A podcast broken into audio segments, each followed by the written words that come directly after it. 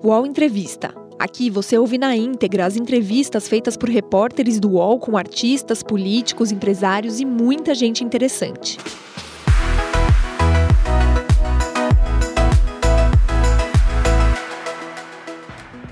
Drauzio Varela é médico cancerologista formado pela USP. Nasceu em São Paulo em 1943 e foi um dos pioneiros no tratamento da AIDS, liderando diversas campanhas de conscientização sobre a doença no Brasil. Durante 20 anos, também dirigiu o serviço de imunologia do Hospital do Câncer de São Paulo. Foi médico voluntário no Carandiru entre 1889 e 2002 e contou essa experiência em dois dos seus livros mais famosos, Estação Carandiru e Carcereiros. Hoje faz o mesmo trabalho na penitenciária feminina de São Paulo. Na Amazônia, Dr. Drauzio Varela coordena um projeto que estuda o extrato de plantas brasileiras para aplicação na medicina. E durante a pandemia da Covid-19, se engajou no combate de fake news e criticou a inação do governo brasileiro para conter o coronavírus. O surgimento de variantes mais contagiosas, o ritmo da vacinação e a aplicação da terceira dose estão entre os nossos assuntos de hoje com o Dr. Drauzio Varela. É uma honra a gente ter aqui no centro Drauzio Varela para conversar conosco a respeito de saúde. Olá, doutor Drauzio, bom dia. Muito obrigada por aceitar nosso convite. Bom dia, Fabiana. É um prazer estar aqui com vocês. E conosco também o Leonardo Sakamoto. Olá, Sakamoto, bom dia. Bom dia, Fabiola. Bom dia, Lúcia. Drauzio, prazer ter você aqui na nossa roda. E a Lúcia Helena também, nossa colunista de Viva Bem, que estava me contando aqui nos bastidores que a primeira reportagem dela sobre saúde foi com o Dr. Drauzio Varela. Bom dia, Lúcia. Bom dia, olha aí que alegria. Dr. Drauzio, Sakamoto, Fabiola, bom dia. Vamos começar, doutor Drauzio, que eu acho que é uma pergunta que todo mundo tem, tem feito diariamente. Quando que a pandemia vai acabar? Quando que a gente vai decretar o fim da pandemia? Vai ter esse dia? Vai ter um dia que vai ser, ó, acabou a pandemia de coronavírus no mundo? Olha, Fabiola, é muito essa epidemia é muito fácil você responder perguntas quando elas se referem ao passado. Prever o futuro é muito difícil. Eu mesmo, no começo, quando tudo começou, não dei importância. Achei que ia ser mais um coronavírus, talvez provocasse alguns casos mais graves, mas não achei que nós enfrentaríamos um quadro muito diferente daquele, daquele é, provocado por outros coronavírus. Mas rapidamente a gente percebeu que a doença era muito mais grave do que essa e tinha um potencial de provocar uma epidemia grave. Mas o, a ideia que se fazia naquele tempo, aquele tempo que eu estou dizendo é começo do ano passado, março, abril, maio, era de que haveria um pico e depois esse pico cairia. Todo mundo ficava esperando o pico. Você lembra disso, né? Ah, o pico vai ser em maio, não, vai ser em junho, julho. E depois nós vimos que a realidade era mais complexa. Esse vírus eh, forma novas variantes, variantes têm uma, uma podem ter uma, uma capacidade de, de contágio mais elevada. E nós, aqui no Brasil, vivemos uma realidade muito triste que foi a de um estabelecimento de platôs. Né? A gente atingia picos e aí um platô que demorava muito para cair. E nós fomos tendo, por uma série de razões, um número muito elevado de mortes. Agora, o que vai acontecer agora? Agora nós estamos em plena fase da variante Delta. Essa variante, onde veio, onde surgiu, é, é, teve assim um, provocou um grande número de, de casos. Quando as, as, pessoas não eram vacinadas, esses casos tiveram a evolução natural da doença, né? Muita gente desenvolvendo sintomas, alguns dos quais graves, gente parando na, nas UTIs, etc. É, pelo que a gente, quando você analisa o caminho que a epidemia fez, mais ou menos dois meses depois do que aconteceu na Europa, nós enfrentamos esse problema aqui. E ao redor de um mês, um mês e meio depois dos Estados Unidos. Foi assim em todas, é, em todos esses, é, esses essas exacerbações, em todos esses aumentos do número de casos e de mortes também. Nos Estados Unidos, nesse momento, a variante Delta provocou um aumento do número de casos e de mortes, mas é uma epidemia caracterizada pelos é, em que as pessoas são os que estão sofrendo a, do, a doença são os não vacinados. E isso é uma, uma coisa muito clara, lá 90% das mortes têm acontecido entre pessoas não vacinadas. Nós, eu acho que agora nós vamos ter um aumento do número de casos aqui no Brasil. Estou calculando que isso deva acontecer mês, neste mês de outubro. Isso não quer dizer que nós vamos ter mais mortes, porque até aqui não tem havido um aumento significativo no número de mortes. Não que tenha morrido pouca gente, nós temos aí no total em torno de mais de 500 mortes por dia no Brasil, que é um número inaceitável. Claro, quando a gente compara com, com as 3 mil quase que aconteceram meses atrás, você fica um pouquinho mais animado, né? Mas ainda tem muita gente morrendo é, da infecção. Quando isso vai acabar? Não sei. Eu não sei, mas não vai ser já. Nós vamos conviver com esse vírus e com o aumento do número de mortes e com doenças mais benignas entre aqueles vacinados, mas que ainda assim podem deixar sequelas duradouras. O doutor Hidrauzio, quando eu pergunto do fim, assim, é, fica assim, a gente fica na sensação, ah, é que daqui a pouco vai ter vacina todo ano, tá vindo a terceira dose, tem o reforço no ano que vem. É, quando que a pandemia e o coronavírus, o Covid-19, vai ser uma doença como outra, né, que também traz muitas mortes? Qual é a métrica para isso, entendeu? É isso que fica um pouco na dúvida, que é justamente essa métrica que vai poder definir o fim da pandemia? Essa é a questão. É, eu acho que nós vamos ter que definir qual é o número de mortes aceitável, qual é o número de internações aceitável, porque é, é, o que acontece com a gripe hoje. Né? Nós sabemos que a, a gripe aumenta a mortalidade, especialmente entre as pessoas mais vulneráveis. E a gente aceitou isso e vem a temporada de gripe, é, a maioria da população nem se vacina, ninguém usa máscara, ninguém toma nenhum cuidado e, e, nós convivemos com a gripe, com esse número de mortes. Eu acho que vai acontecer a mesma coisa com esse coronavírus. Talvez, como ele teve um impacto muito grande na população, nós vamos ter um número maior de vacinações aqui. Acho que as pessoas vão aceitar melhor que tem que se vacinar, que terão que se vacinar periodicamente contra o vírus. E vai chegar um momento em que o número de mortes vai ser pequeno e vai atingir as pessoas mais enfraquecidas por alguma razão, e, e aí a vida vai voltar ao, a um padrão, vamos chamar assim, de normalidade. Doutor Drauzio, a gente fez uma entrevista aqui no UOL em março, abril do ano passado, bem no comecinho. Aliás, Detalhe, eu estava com Covid, escondi de todo mundo, porque eu não queria perder a oportunidade de entrevistar o Drauzio. Isso é uma maluquice, mas eu fiz a entrevista sem conseguir completar uma frase muitas vezes. Mas o que eu queria lhe, perguntar é o seguinte: naquele momento, é, a sua cara era nitidamente de, de isolamento total, e em, em, um determinado instante a gente ouviu. É, essa doença vai ser um tsunami nas classes mais vulneráveis do país. É, eu estou preocupado porque tem um Brasil que a gente não enxerga, foi o que eu ouvi é, o senhor dizer. Então, eu queria saber agora, com essa jornada, o, como é que é, a sua visão da passagem do coronavírus nesse Brasil que a gente não vê. Olha, Lúcia, é, basta você olhar os números, não é? Você olha a mortalidade, por exemplo, na cidade de São Paulo, mortalidade nos bairros de classe média, classe média alta, chega a ser metade da mortalidade nos bairros da periferia. Né? É, a doença mata mais negros do que brancos, mais pobres do que, do que ricos, e mais pobres do que pessoas da classe média mesmo. Né?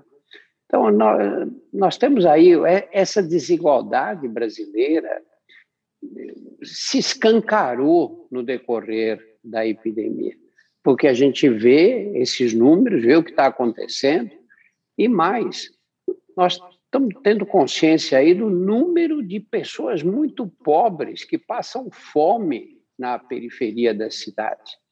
Eu, eu, eu eh, quando era estudante de medicina, em que os problemas do Brasil eram as endemias rurais, nós tínhamos epidemias de fome no Nordeste, tínhamos epidemia de fome na cidade de São Paulo. E, e, e nós achamos que isso tinha acabado, que isso não ia acontecer mais. Ué, fome não, pobreza, tudo bem e tal, e isso a gente estava aí para a gente ver, mas fome não. Nós voltamos a ter fome. Olha, olha que, que, que, que retrocesso retrocesso de não é de anos, retrocesso de décadas.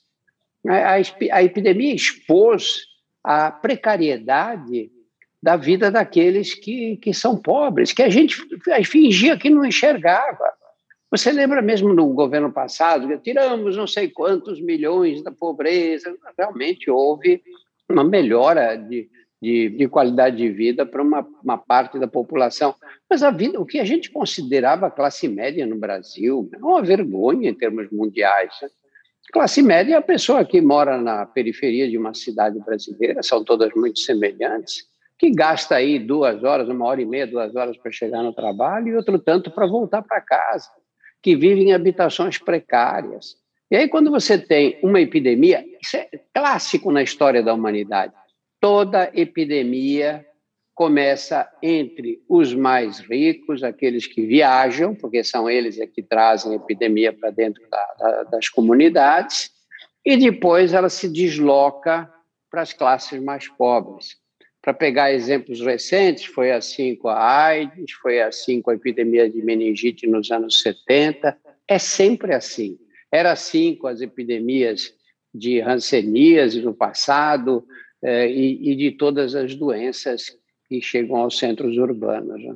Drauzio, a, a, olhando no, nesse retrospecto, né, a gente está completamos um ano e meio da primeira morte por Covid-19 no Brasil, estamos chegando agora a 600 mil mortes.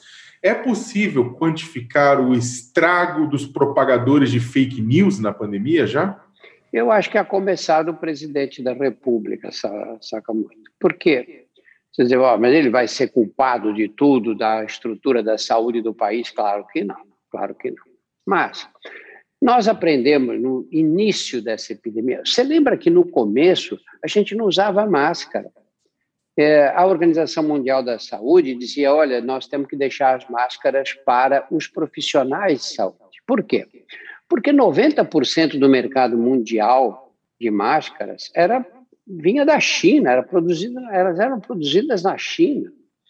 Quando a China precisou das máscaras, ela parou de exportar e ninguém tinha máscara. Ninguém, não é aqui no Brasil, não.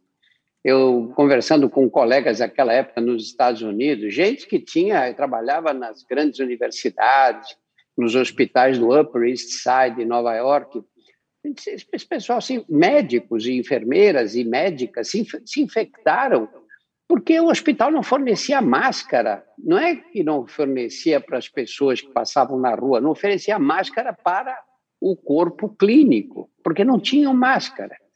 E depois nós aprendemos que tinha que usar máscara.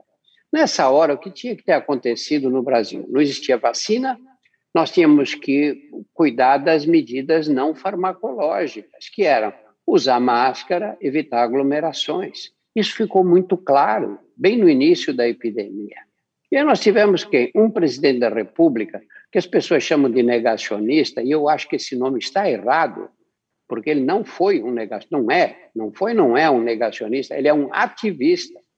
Ele passou a divulgar a disseminação do vírus. Sakamoto, se eu disser para você o seguinte, olha, vamos fazer uma coisa, você vai trabalhar para espalhar esse vírus o mais que você puder. O que, que você ia dizer para todos. Ah, olha, para, não vem com esse negócio de máscara, não, que isso é besteira. Você tem que ir de peito aberto para a rua, não tem problema nenhum. E aí pode formar aglomeração do jeito que você quiser. Aí, se alguém te dissesse, não, mas e, se eu fizer isso e pegar a doença? Oh, aí você tem um remédio maravilhoso que cura todos os casos. Não é isso que você faria? E foi exatamente o que fez o presidente da República. Por isso que eu digo que ele não é um negacionista, uma pessoa que diz: ah, para mim tudo bem, se eu pegar também. Não, ele é um ativista, ele se empenhou e se empenha arduamente na disseminação do vírus. Isso teve um impacto muito grande pelo fato de ele ser a autoridade maior do país.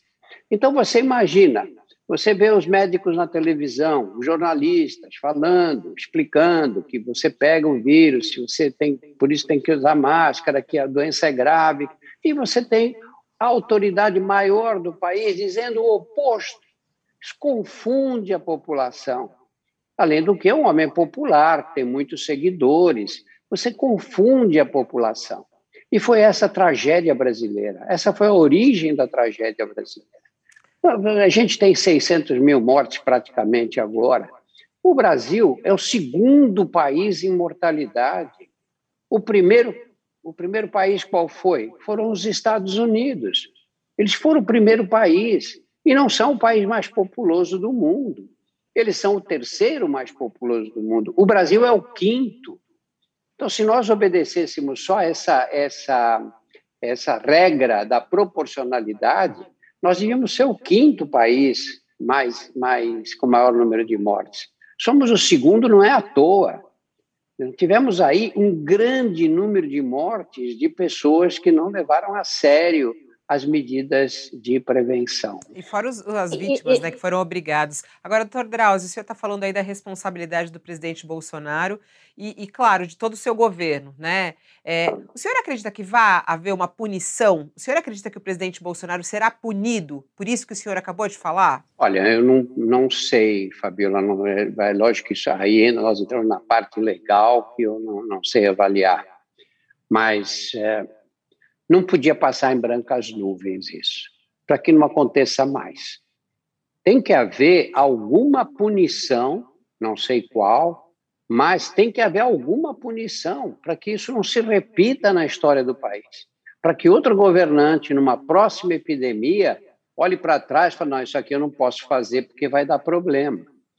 Isso é, é, é muito importante ter, um, um, ter uma punição exemplar para que esse tipo de atitude não se repita. Seria o impeachment? Sentido... Esse exemplar seria o impeachment? Desculpa, Lúcia, só para eu, eu, pegar o gancho dessa resposta que eu acho muito importante. Isso é uma discussão no país nesse momento. A gente está na reta final da CPI da Covid, que investigou né? O doutor Drauzio, é, que é médico, claro, não é um jurista, mas, no entanto, acompanha a gestão de saúde, gestão pública de saúde, pelo trabalho que o senhor faz com o SUS e tudo mais.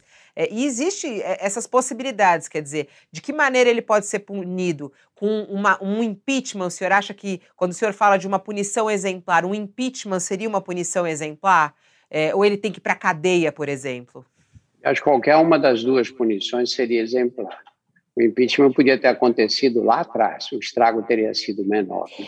E nesse sentido, doutor Drauzio, o último capítulo dessa tragédia, na sua opinião, como é que o senhor vê essa, esse vai e volta do Ministério da Saúde em relação à vacinação dos adolescentes?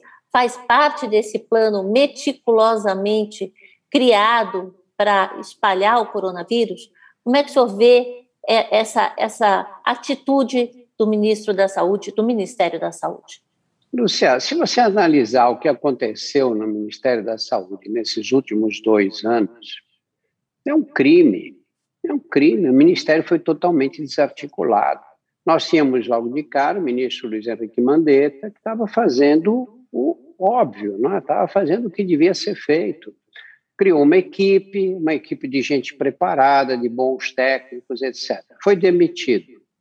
Entrou o segundo ministro, que foi o é um profissional sério, que não ficou um mês, porque sentiu que não ia conseguir é, fazer nada decente com as pessoas que estavam sendo colocadas no ministério. Não tinha equipe, ele não tinha suporte do presidente da República, e ele tinha que defender teses caras ao presidente que o colocariam numa posição vexatória diante da classe médica. É? E ele, um homem decente, falou: não, estou fora. Aí puseram um general do Exército que teve o desplante de dizer: olha, eu não, nem sabia como, como funcionava o SUS, porque eu sempre usei a saúde dos hospitais oferecida pelos hospitais militares. Pô, como é que você aceita um cargo desse sem saber o que é o SUS? A mesma coisa que alguém me convidar para ser ministro das Minas e Energia. Eu ia dizer o quê? Não, desculpa, mas eu não, não entendo disso, não, não, não é minha área, né? não tenho esse preparo de jeito nenhum. Um ministro da Saúde que não sabe como funciona o SUS, pelo amor de Deus. E aí nós vimos esse despautério que foi o Ministério do general Pazuello, que hoje a gente sabe que também tinha, além de toda a incompetência, estava minado pela corrupção. Muito bem. Ele, caracterizou muito bem isso quando disse é simples assim, né? Um manda, o outro, o outro obedece, né?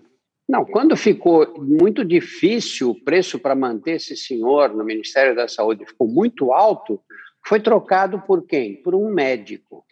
Quando você olha, analisa as, as entrevistas, as observações que, que, que o doutor Queiroga fez desde o começo, você via que ele estava ali numa corda bamba. Ele estava tentando justificar o injustificável. Em linguagem de cadeia, tem uma, na, na, cadeia tem uma, uma, uma, frase que eu acho que define perfeitamente a situação dele.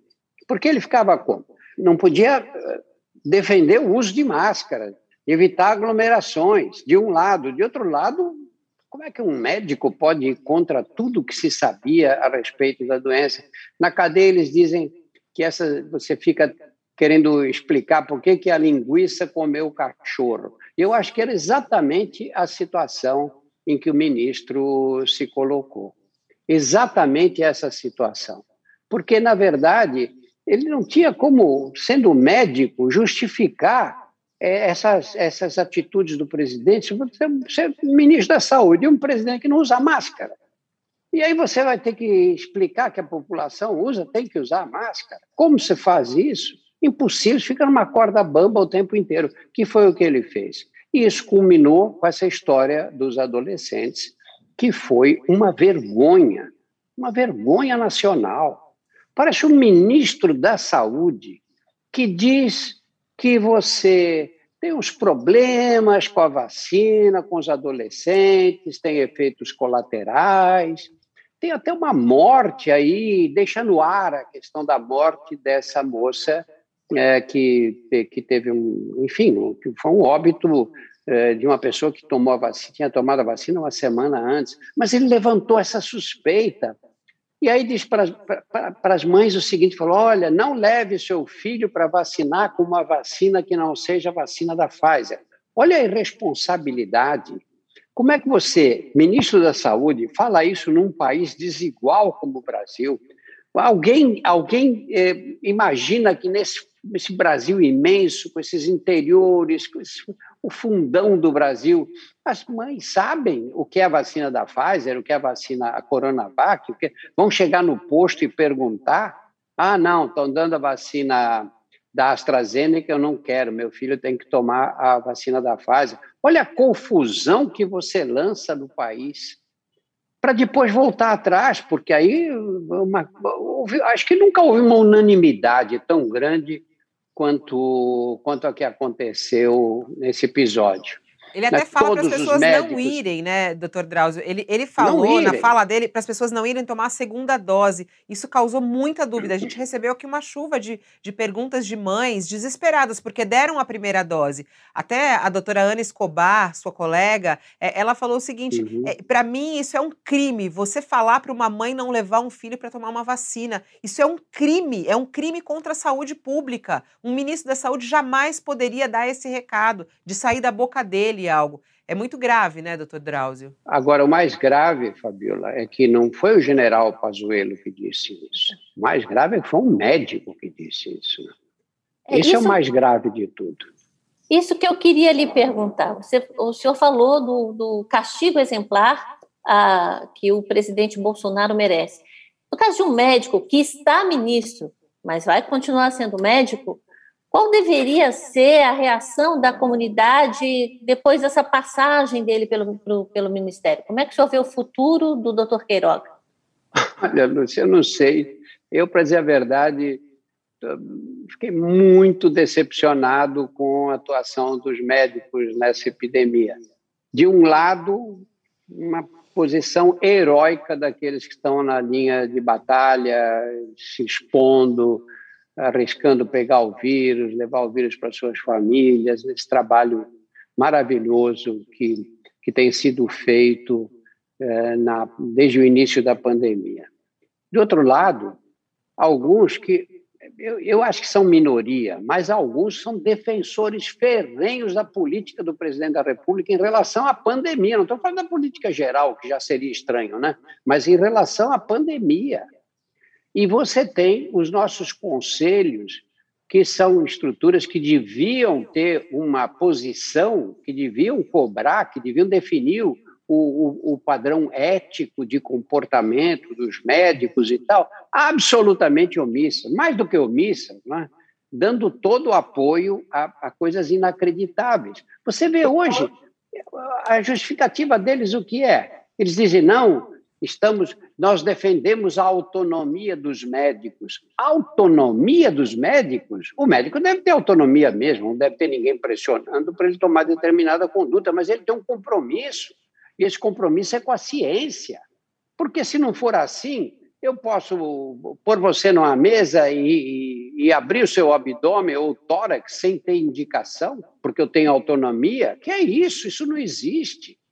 Falando e os conselhos foram absolutamente omissos. Omissos não, foram o, o, apoiadores. Não, falando nisso, doutor Drauzio, puxando exatamente esse gancho que o senhor está colocando, o plano de saúde Prevent Senior está sendo acusado de usar seres humanos como cobaias em experimentos né, de remédios ineficazes contra a Covid e em manipular prontuários e atestados de óbito para provar que cloroquina, ivermectina, zinco funcionavam contra a Covid. E aí eu queria que o senhor falasse primeiro como é que o senhor vê esse caso e como é que o senhor vê o silêncio do Conselho Federal de Medicina com relação à questão dos remédios ineficazes contra a Covid e questões, questões como essa. São dois crimes, Sakamoto. Um, o da Prevent Senior, e o outro, o do Conselho. O dos conselhos, eu vou usar no plural. Por que isso? Todos nós sabíamos, no meio médico, não sei se posso falar no meio médico, porque isso eu não tenho testemunho, mas eu tinha ouvido mil histórias a respeito dessa coisa da Prevent. Mil histórias, pessoas falavam isso, os médicos falavam. Diziam, olha, lá é uma, esses caras estão fazendo uma coisa política e os dados não têm menor, o menor significado, estão sendo manipulados. Isso eu ouvi falar em junho do ano passado, sabe? Eu ouvi falar, não é possível que ninguém tenha ouvido falar, né? porque não se comentava tanto, não é possível que isso não tenha chegado aos nossos conselhos. Aí você vê o presidente da República usando os dados, esses dados do, da, da Prevent Senior. E aí você vê na CPI o diretor executivo da Prevent Senior não, nós respeitamos a autoridade do médico, o médico é que tem que decidir qual é o melhor caminho. É um absurdo, uma coisa criminosa que eles fizeram com um objetivo político, diretamente, causaram um tremendo mal para o país.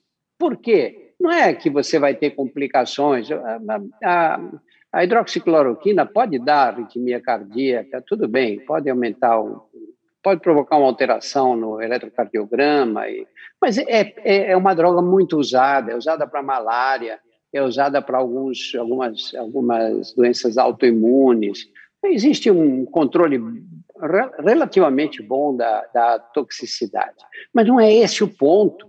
Sabe, não é só que você está dando uma droga para um doente que pode causar algum problema. O ponto é que você está dando uma droga que não age, que não tem nenhuma ação demonstrada. Sabe? E você vê, eu vejo a CPI, tem um senador lá que diz: eu acho que tem que a hidroxicloroquina é uma grande arma. Porque, pô, esse homem na cadeia. Como é que se fala uma coisa dessa na televisão? Um senador da República diz uma coisa dessas. Sabe, você criar em torno de uma possível medicação, uma, na verdade, é um convênio. Por que, que o convênio fez desse jeito? Porque você imagina, você tem. Prevent Senior é um convênio importante, é um, é um plano de saúde importante. Por quê?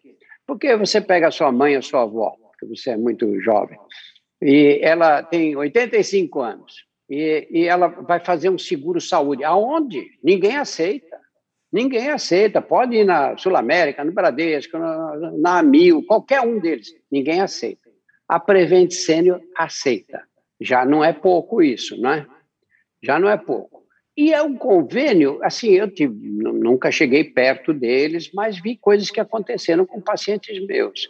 Um convênio razoável pelo preço que cobre. Mil problemas, claro, né? mas todos têm. É um convênio, mas é um convênio razoável. Bom, essas pessoas confiam, né? E aí você começa a agir dessa maneira. Aí você começa a ter quem são, quem eram os que até hoje são, claro, aqueles que mais sofrem com, com a Covid. São os mais velhos, né? E aí, como, como é que o convênio pode dizer, olha, mas nós estamos dando toda a atenção, estamos tratando todos os que têm. Você faz um saquinho plástico, coloca lá dentro ivermectina, hidroxicloroquina, azitromicina, zinco e sei lá mais que besteira eles acrescentavam. E você recebe um, um rapaz que vem de moto entregar na, na casa da sua avó. Você falou, o convênio estava se preocupando comigo.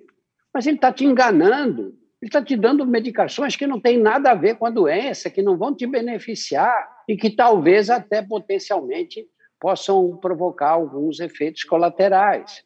Percebem? Como tem um interesse financeiro por trás disso, aí você diz: bom, isso é um crime que eles estão fazendo. Eu não consigo encontrar outra palavra para definir que ficou muito indignado com a postura de alguns médicos, médicos inclusive muito reconhecidos, né? É, o, o Dr. Wong, por exemplo, que morreu vítima da Covid na Prevent Senior, inclusive, é, um médico que é, era muito respeitado no, dentro da Faculdade de Medicina da USP uh, e que apoiou, o, tinha esse perfil, como o senhor falou, né? Não é negacionista, é ativista. Achei ótima a gente fazer essa troca dessa palavra, porque a gente fica falando negacionista, na verdade é ativista, né? É, esses médicos deveriam é, ter o seu CRM caçado na sua análise? O senhor falou do Queiroga, é, a, a Lucilena perguntou do Queiroga. Ele deveria ter o CRM caçado, não poder mais atuar como médico?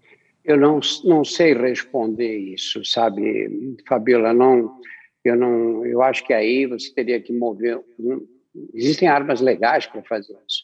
Você teria que abrir um processo e, através desse processo, chegar à, à sentença final. É, não acho legal eu de fora dizer, ah, tinha que caçar o diploma de todos eles, não sei, porque as, as culpas têm que ser bem definidas, tem que ter todo o direito de resposta, de tudo, enfim, tem que obedecer os trâmites legais. Né?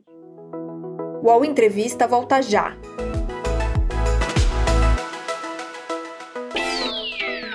Posse de Bola é o podcast semanal do UOL Esporte sobre futebol. Às segundas e sextas-feiras, eu, Eduardo Tironi, converso com Juca Kifuri, Mauro César Pereira e Arnaldo Ribeiro sobre o que há de mais importante no esporte favorito do país. Você pode ouvir o Posse de Bola e outros programas do UOL em uol.com.br/podcasts, no YouTube e também nas principais plataformas de distribuição de podcasts. Doutor Drauzio, a gente falou aqui da hidroxicloroquina, né, no uso da Prevent, mas lá também existem acusações de mexer nos, alterar os prontuários, né? Isso que eu gostaria que o senhor explicasse para a população. Se é legal é, alterar o prontuário de um paciente, no caso da Covid ou de qualquer outra doença de notificação compulsória, né, obrigatória, e, e também, assim, como é que fica a situação, essa liberdade, que alegada liberdade do médico, para tratamentos que não têm aprovação, né? Que é o caso da ozonioterapia retal, que também foi aplicada lá ou indicada, é, parece que inclusive no caso do Dr. Wong. Então, eu queria saber é, é, qual é o limite, né? Que já foi ultrapassado faz tempo, mas só para as pessoas entenderem além é, do caso da cloroquina. Lúcia, você lembra que o, o Donald Trump, na época presidente dos Estados Unidos, mandou não sei quantos milhões de comprimidos de cloroquina para o Brasil. Ele tinha feito isso, tinha comprado, tinha mandado, não sei de que maneira eles adquiriram esses compromissos de cloroquina, porque ele, eu lembro dele falando aquele jeito dele com hydroxychloroquine is a great drug. Eu lembro dele falando isso na televisão. E aí ele mandou para o Brasil, deu de presente para o Brasil esses milhões de compromissos, comprimidos. Por quê? Porque um médico americano que receite hidroxicloroquina para um paciente e esse paciente, por alguma razão, tenha se sentido prejudicado por tomar esses comprimidos, mas ele move uma ação contra o médico ou contra o hospital onde ele foi tratado. E essas ações são de milhões de dólares. E um médico que faça isso pode enfrentar problemas legais graves com os conselhos de medicina deles lá, equivalentes aos nossos. Então, eles não receitaram hidroxicloroquina, porque não tinham dados para isso, e arriscavam tomar processos milionários. E aí, o que eles fizeram? O que fez o presidente dos Estados Unidos? Desovou, que a palavra, o termo correto é esse, desovou hidroxicloroquina aqui, em que existe essa impunidade, em que aqui os conselhos de medicina não se importam com esses pequenos detalhes, que é do médico receitar drogas que não têm nenhuma ação naquela doença. Isso é charlatanice, ou é por intenção política, ou alguma razão existe para você receitar para uma pessoa um medicamento que não tenha ação. Isso não, não é admissível, não é essa a função do médico. O médico é uma pessoa que tem que acompanhar o que acontece na literatura científica e propor, não impor, mas propor tratamentos que o paciente vai ter que participar, claro, da discussão, propor tratamentos que têm alguma eficácia.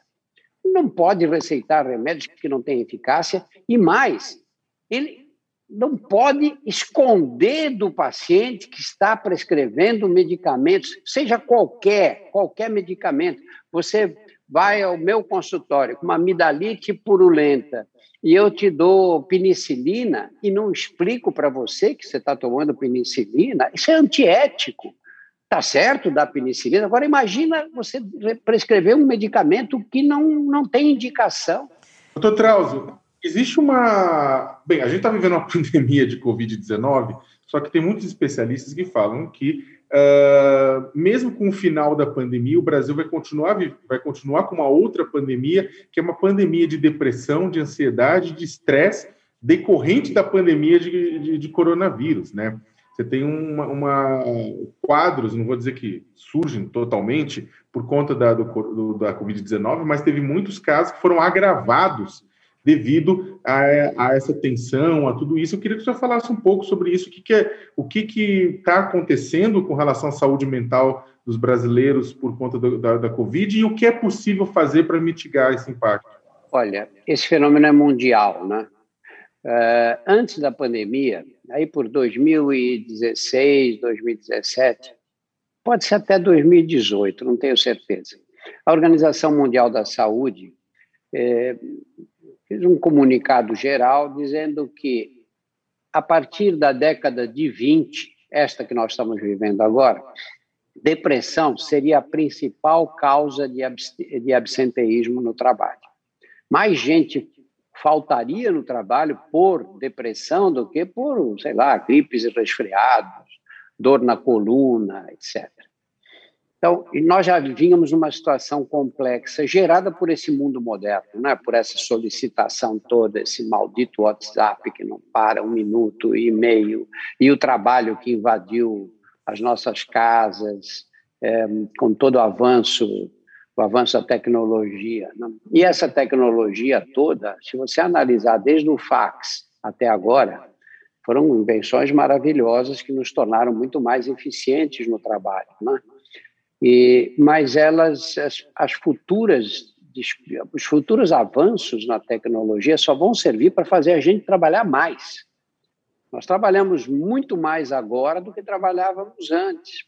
E o dia inteiro, à noite, em casa, em todos os lugares. Você, o que vier, vai, você acha que vai vir uma, um avanço na tecnologia que vai fazer a gente é, ser menos eficiente? Claro que não, vai ser sempre para tornar você mais eficiente, portanto, mais empenhado no trabalho. Aí você pega as pessoas que já viviam assim, afastados uns dos outros, porque ninguém mais tem tempo de sair com os amigos e tomar uma cerveja no bar durante a semana, não, não, há mais, não havia mais possibilidade. E aí você tranca essas pessoas dentro de casa com medo, com problemas com os familiares, com a preocupação com os pais, com os avós ou com eles mesmos, com a família toda, e fechados em casa. Nós somos animais gregários, nós somos os animais mais gregários do, do, entre os primatas, inclusive, que já são animais gregários. Nós somos os mais gregários de todos, nós gostamos de estar em grupo, de estar com as pessoas.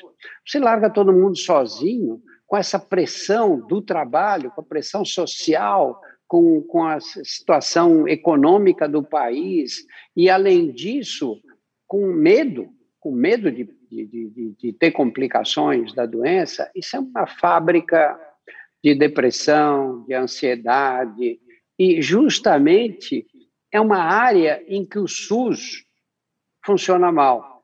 O SUS tem os CAPs, que são esses centros de atendimento né, psicossocial, mas o, o SUS tem muita dificuldade nessa área da psiquiatria. Faltam profissionais, psiquiatras, psicólogas, faltam, é, faltam espaços e faltam e, e, e, esses profissionais são muito, além disso, são muito mal distribuídos pelo país inteiro.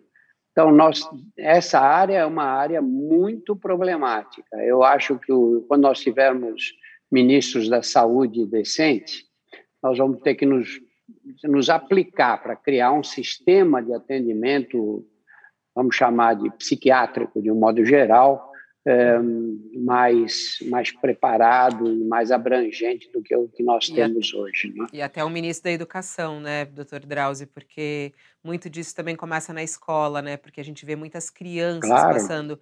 Isso é uma coisa que dá muita dor, porque você vê os adolescentes e as crianças sofrendo disso. Aliás, um aumento no número de suicídios. A gente está num setembro amarelo, um aumento de suicídios de adolescentes e crianças.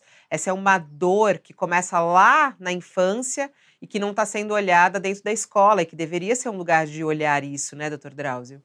Mas sabe, eu, eu, eu, Fabíola, eu às vezes vejo né, pessoas da minha geração falar, ah, no passado, daquela época que era bom, a gente punha a cadeira fora de casa na noite, noite de calor, ficava conversando com o juizinho. Eu me irrito com essas observações, porque acho que é conversa de velho. Sabe, a memória, a memória edita, não é? A memória faz você lembrar das coisas boas e os, as coisas que te traumatizaram você você elimina, você deleta da memória. Não? Então, quando eu olho essa criançada de hoje, e comparo com a infância que eu levei. Eu nasci num bairro operário, tinha uma fábrica na frente da minha casa, e a gente jogava bola o dia inteiro na porta da fábrica. O dia inteiro. Eu só não virei é, craque de futebol por falta de talento, porque de treinamento não foi. Treinamento não foi. E eu, hoje eu vejo as crianças em casa, fechadas nos apartamentos, com joguinhos eletrônicos, com essas coisas que deixam a criança meio enlouquecida, não é? Porque vira um, uma paixão, um desespero de ficar apertando aqueles botões. Pode ajudar a criança, no, talvez, aí na, no desenvolvimento motor, mas não acrescenta absolutamente nada. Né? A criança gosta de estar na rua, de gosta de brincar com os outros. Essa, essa, essa possibilidade desapareceu. Né? É, é, é, esse é um problema muito sério. Nós não, não sabemos ainda quais serão as repercussões a longo prazo desse, de, dessa forma de criar filho hoje, com joguinho eletrônico o tempo inteiro. Nós não sabemos, nós não temos ideia. O que vai acontecer com essas crianças, o que vai acontecer com esses adolescentes, com esses adultos criados desse jeito, a experiência ainda é muito recente. Eu acho que coisa boa não vai dar. Porque a criança, quando está na rua, quando está brincando, quando está correndo com os companheiros, a criança está vivendo um outro mundo, que é o mundo da fantasia. E essa fantasia não é ficar derrubando o bonequinho numa tela de, de jogo eletrônico. Tem algumas questões relacionadas à terceira dose. Queria começar, doutor Drauzio, falando sobre os profissionais da saúde. O ministro Marcelo Queiroga falou nas redes sociais que liberou a vacinação lá para a terceira dose para os profissionais de saúde. No entanto, não deu um cronograma, não indicou a vacina. Há uma pressão, por exemplo, aqui na cidade de São Paulo, houve um aumento de 46% de profissionais de saúde é, com né, a infecção de coronavírus. Aliás, isso é um relato entre os profissionais. O senhor deve estar ouvindo isso entre os seus colegas, né? Que a pessoa é, teve novamente a infecção apesar da segunda dose, porque foram os primeiros a tomar. E não há ainda uma resposta do governo de São Paulo. Há um erro de não dar, neste momento, terceira dose para os profissionais de saúde? Isso não deveria ter começado pelos profissionais de saúde? Qual é a sua análise? Eu não sei, Fabiola, não sei, porque a gente não tem essas respostas. Pela lógica, sim, que as pessoas estão em contato direto com o vírus. Né? Por outro lado, são mais jovens, foram vacinadas, tomaram duas doses, são mais jovens do que aqueles que costumam ter problemas mais graves ou que têm maior risco de desenvolver problemas graves com, com a infecção. É, eu acho, assim, do ponto de vista teórico, estou falando do ponto de vista teórico porque nós não temos dados mesmo. Né? Do ponto de vista teórico, eu acho lógico vacinar, revacinar os profissionais de saúde. E, e acho lógico também revacinar, você revacinar os mais velhos, né? porque são aqueles, eles que respondem pior às vacinas, têm uma resposta imunológica mais débil à vacinação, e, além disso, são aqueles que, se adquirirem o vírus, vão correr risco mais alto. Mas eh, o problema todo, nós esbarramos o tempo inteiro na falta de vacinas. Né? Nós não temos vacina sobrando aí para você dizer, ah, vacina todo mundo, quem quiser toma a terceira dose, a quarta ou a quinta. Nós não temos. Então você tem que definir prioridades. Nós começamos a vacinar muito tarde, podíamos ter começado antes e começamos de uma forma difícil, com poucas vacinas de cada vez. Não é? Eu acho que nós aí... devíamos definir com clareza, porque o que confunde a população é isso, né? Ah, eu tenho que tomar a terceira dose. Quando? Não sei. É, isso, é, isso aqui não, não pode acontecer. Olha, o Programa Nacional de Imunizações do Brasil era citado internacionalmente como o maior programa de, de vacinação pública do mundo, super organizado. Era a Carla Domingues, que era chefe do programa, que era diretora do programa nacional, preparada, com uma equipe maravilhosa. Ninguém discutia vacina no Brasil. Está vacinando contra o sarampo. Você pegava o seu filho, levava lá e vacinava. Tem a carteira de vacinações. Você vacina todo acompanha a carteira tem que estar certinha. A população acredita nas vacinas e leva as, as, os filhos para vacinar. Quando você leva o seu filho, você leva o seu pai também, claro, a sua mãe, as pessoas da família, é? Nós, mas nós desmontamos esse programa, colocamos pessoas absolutamente eh, jejunas nessa, nessa, nessa área, gente sem ter nenhuma experiência, que nunca participou sequer de uma campanha de vacinação, e colocamos essas pessoas na chefia desses cargos. Nós desmontamos o Programa Nacional de Imunizações nesse governo. Porque você tem que saber, quando você vacina, tem que ter, primeiro, não existe vacina sem campanha. Você viu o governo federal fazer alguma campanha para vacinar a população? Contra, a primeira né? campanha. Campanha contra. A primeira né? campanha contra. A primeira campanha para o uso de máscara, nem estou falando de vacina, para o uso de máscara, quem fez na televisão foi o Todos pela Saúde, o grupo que, que, que administrou aquela doação de um bilhão do Banco Itaú Unibanco. Eu, eu fazia parte do grupo. Fomos nós que fizemos a primeira campanha. Tem cabimento uma coisa dessa? Uma coisa importante como usar máscara? Não tem uma campanha do governo? Olha, a condução da epidemia pelo Ministério da Saúde brasileiro, toda a condução, até agora, até essa entrevista do ministro Queiroga para falar dos adolescentes, foi absurda, criminosa, com erros crassos, gravíssimos, que têm que ser apontados. Essas pessoas têm que pagar por isso. Tem que haver uma punição para que isso não se repita. Mas, doutor Drauzio, o PNI, que sempre foi exemplar, que levou vacina para a população ribeirinha, para o interior, para qualquer canto, a vacina chegava no braço. Queria saber se hoje é, o senhor estivesse à frente do PNI, se eu lhe desse agora, agora, doutor Drauzio, o senhor é que manda no PNI, do jeitinho que está a vacinação. com a escassez de vacinas que nós temos, qual seria a sua aposta? Porque nós temos a terceira dose, que o senhor já falou que tem que definir as prioridades, mas nós temos lugares desse país onde as pessoas nem sequer tomaram a primeira dose e outras que estão aguardando a segunda dose. Então, é, qual é a escolha de Sofia? Se fosse a sua decisão, qual seria? Bom, seria a péssima decisão de quem me escolheria para esse cargo, porque eu não tenho, não tenho experiência pessoal com campanhas de vacinação. Eu acho que a prioridade total tem que ser para quem não recebeu a primeira dose. Claro, primeira dose já protege. Protege maravilhosamente bem, 80%, 90%? Não, mas já protege. Então, essa seria a prioridade absoluta.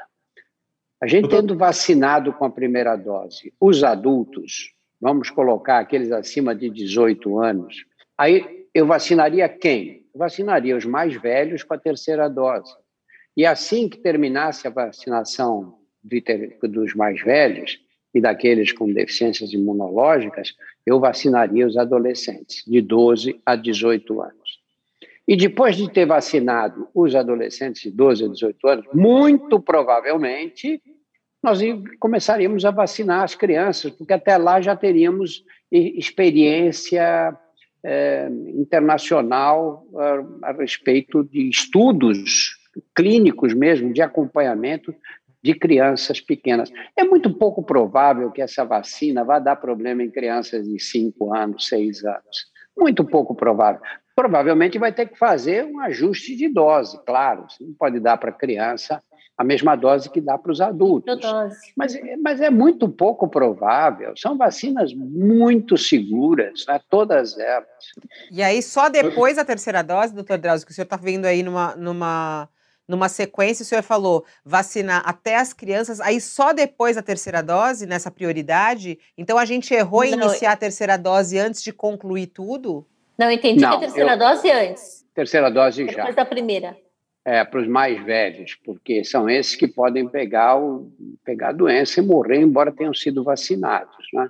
Aí você diz, bom, e o adolescente? O adolescente tem menos risco de complicar. Analisa, olha a mortalidade entre os adolescentes. Existe, mas é baixa comparado com a mortalidade entre os adultos. Né? Doutor os mais velhos, especificamente a gente está numa situação, é, a OMS ela tem demonstrado uma preocupação global, e aí falando não no Brasil, mas de mundo, né? A OMS tem demonstrado uma preocupação que enquanto alguns países estão dando a terceira dose, podem vir dar uma quarta dose, como Israel, a Inglaterra, super avançada. também. E você tem outros países que não estão dando nem 2, 3% de nível de vacinação na população, principalmente os países paupérrimos, muito pobres, né? E há uma preocupação humanitária com relação a esse país, mas também sanitária global, porque esse país pode se tornar caldeirões de novas variantes né, e continuar é, bombando para o mundo, né, além de ser uma questão humanitária forte. O que fazer? O senhor acha que. O senhor começou essa entrevista falando que uh, a desigualdade marcou e matou mais os pobres e os vulneráveis na pandemia. O senhor acha que a pandemia, por sua vez, vai deixar o um mundo mais desigual? Acho que sim. Como aqui no Brasil está deixando o país mais desigual, isso vai acontecer no mundo inteiro. Porque você imagina, como é que você poderia resolver um problema desse ao qual você se referiu? Isso não é um país que vai resolver. Ah, se eu não tomar vacina, eu vou estar ajudando as pessoas da África. Não, não é verdade. Isso vai depender de um esforço internacional. O mundo vai ter que entender que enquanto esse vírus estiver circulando, nós continuamos a correr perigo. Enquanto o vírus estiver se disseminando, especialmente na África subsaariana, aquela região da África que fica abaixo do deserto do Saara, que tem os mais baixos índices de vacinação, o vírus sai tá aí. O mundo hoje não, você não consegue reter uma epidemia numa área do mundo, né? O próprio coronavírus mostrou isso com toda clareza. Começou na China, num instantinho circulou pelo mundo inteiro. E é isso que vai manter essas populações não vacinadas, é que vão entreter o coronavírus em contato com a humanidade de um modo geral. Então, se daqui a cinco anos nós vamos ter esse coronavírus circulando, vamos, claro que vamos ter. Nós teremos vacinado o mundo inteiro em cinco anos. Então, isso vai entreter o vírus e, e os países têm que entender. E a Organização Mundial da Saúde é, é o órgão que tem que fazer essa coordenação. É isso, doutor Drauzio. A gente já ocupou aqui o tempo demais, doutor Drauzio. Ele tem aí uma série de atendimentos a fazer. Só para a gente finalizar, doutor Drauzio, qual é o recado que o senhor deixa para quem está nos assistindo agora? Quais são as atitudes a ser tomadas? Né? O que, que a gente pode deixar de recado final nessa conversa, doutor Drauzio? Olha, eu acho que o, o, nós estamos agora numa situação melhor do que já estivemos. Nós estamos no mundo ideal, mas estamos numa situação melhor. Mas, primeiro, entender Estão morrendo 500 brasileiros por dia. É muita gente, muita gente. Não, a, epidemia, a epidemia não acabou e nem vai acabar.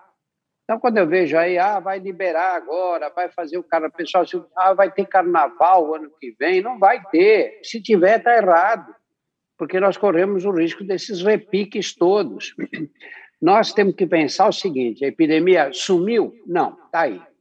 Se está aí, eu tenho que usar máscara. Usar máscara nos ambientes fechados. Você lembra no começo como era? Tinha que lavar tudo que vinha do supermercado. Você lavava, passava álcool no saco plástico que vinha de fora.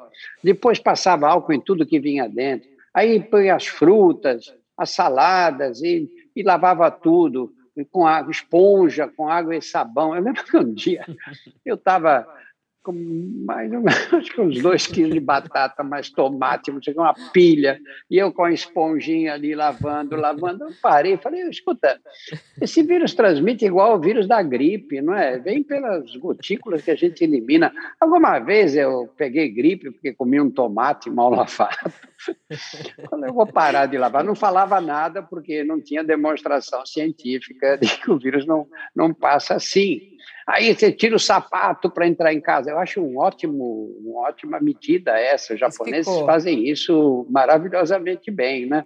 Agora, não para não pegar gripe. Alguma vez pegou gripe o que deitou no tapete em casa? Falou, ah, cheguei cansado, deitei no tapete, acordei gripado. Não, não, não acontece isso. Né? Então, nós aprendemos que no ambiente, nos ambientes abertos, bem ventilados, você pode é, ter, mais, ter mais segurança.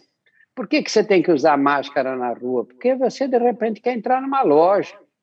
Não é? Você encontrou um amigo ou uma amiga e dá dois beijinhos. Você tem que ter a máscara aí, né? tem que impor, esse, tem que tomar esse cuidado. Mas tomando esses cuidados básicos, com a ventilação, a ventilação é o mais importante de tudo. Você está num ambiente fechado, enclausurado, é, aí, o, aí é que mora o perigo. Né? Então, nós já temos muito mais liberdade hoje em função do conhecimento científico.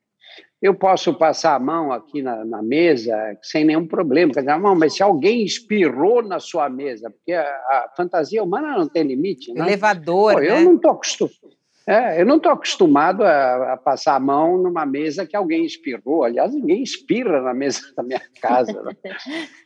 Você vê o elevador, Fabíola? Imagina se bastava uma pessoa ter o vírus no prédio, todo mundo pegava.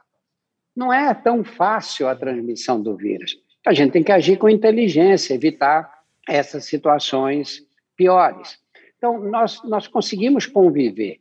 Não está na hora de abandonar o uso de máscara, de jeito nenhum. Não está na hora. Temos que segurar um pouco mais. Quer dizer, ah, é chato usar máscara. Quanta coisa chata a gente faz na vida. Eu saio de casa, está 34 graus a temperatura em São Paulo, que é uma, uma, uma, cidade de concreto. Eu gostaria de sair sem camisa e de calção. Eu não posso. Agora, a mesma coisa com a máscara. É obrigatória nesse momento e não há o que discutir. Mas isso tem que ser colocado de forma clara para a população. É chato, é ruim, mas você tem que usar, porque você tem que proteger você, você tem que proteger os outros, tem que proteger a sua família porque você pega o vírus na rua e leva para dentro da sua casa e vai infectar seus filhos, seus pais, seus avós. Né? Essas são as mensagens que a população tem que receber. E nós não podemos mentir para a população. Sabe, tem que ser uma coisa verdadeira. Então, qual é o problema? A máscara, se eu estiver na rua correndo, sozinho, preciso usar máscara? Não preciso. Não precisa, não precisa. Você vai pegar de quem? Está sozinho, está distante das outras pessoas. Não há problema nenhum.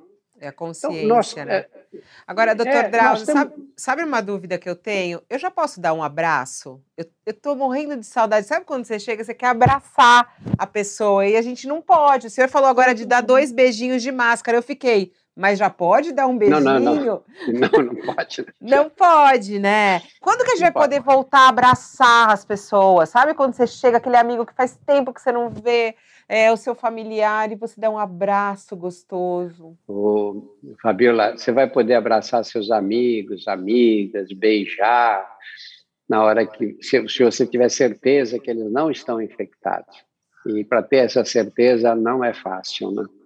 Por enquanto ainda temos que manter essas medidas. Sabe, é, esse final é que é o final que tem que ser cuidadoso. Não podemos de uma hora para outra falar, ah, pronto, está resolvido o problema. Não está. Estão morrendo 500 pessoas por dia é no Brasil. É muita gente. A gente se acostumou com essas mortes, mas 500 pessoas por dia é muita gente. Olha lá para trás, quando a gente dizia, puxa, mas do jeito que está indo, vai chegar a morrer 500 pessoas por dia. A gente achava que era uma tragédia. Bom, e é isso, e a gente tem que negar o abraço, porque as pessoas estão vindo abraçar a gente. Quantas vezes eu chego, não, não, não, não, não. É, e aí é. vão. É muito duro isso, é muito duro. E depois, Cara. só para terminar, depois é o seguinte: essa epidemia chegou no Brasil quando foi? Fevereiro, março do ano passado. Né? Retrasado, então, nós seguramos né? até agora. É, fevereiro, do ano passado, desculpa, 2020, tá certo. Do ano passado. 2020, 2020. É, 2020. Então, nós já passamos aí um mês e e, e, mais, mês e oito, um ano e oito meses, não é? Aqueles que conseguiram escapar, você disse, pô, na hora que estava acabando a epidemia, você foi se infectar? Aconteceu comigo, inclusive. Mas vamos que vamos. Muito obrigada, doutor Drauzio. É, parabéns pelo seu trabalho, por trazer consciência. Sempre quando tem a sua palavra aqui, muita gente para para prestar atenção e aí, de repente, mudar alguma coisa ali que não está certa e cuidando da nossa saúde. Muito obrigada, bom trabalho ao senhor. Eu que agradeço a você, a Lúcia, o Sakamoto. Muito obrigado, foi um prazer. Obrigada, tchau, tchau, Lúcia. Até qualquer momento. Tchau, querida. Até qualquer momento. Tchau, Sakamoto. Até, até daqui a pouquinho. Você está sempre escrevendo lá no UOL, como o Dr. Drauzio diz. Ele é seu leitor, hein? Ele vai ler sua próxima coluna. Tchau, tchau, Sakamoto. um abraço, Fabio. Um abraço, Lúcia. Muito obrigado. Um abraço. E assim a gente encerra mais um UOL Entrevista. Muito obrigada pela sua companhia até aqui. Muita gente participando, tirando dúvidas também aqui com o Dr. Drauzio Varela. O UOL Entrevista e outros podcasts do UOL estão disponíveis em uol.com.br/podcast. Os programas também são publicados no YouTube, Spotify, Apple Podcasts, Google Podcasts e outras plataformas de distribuição de áudio.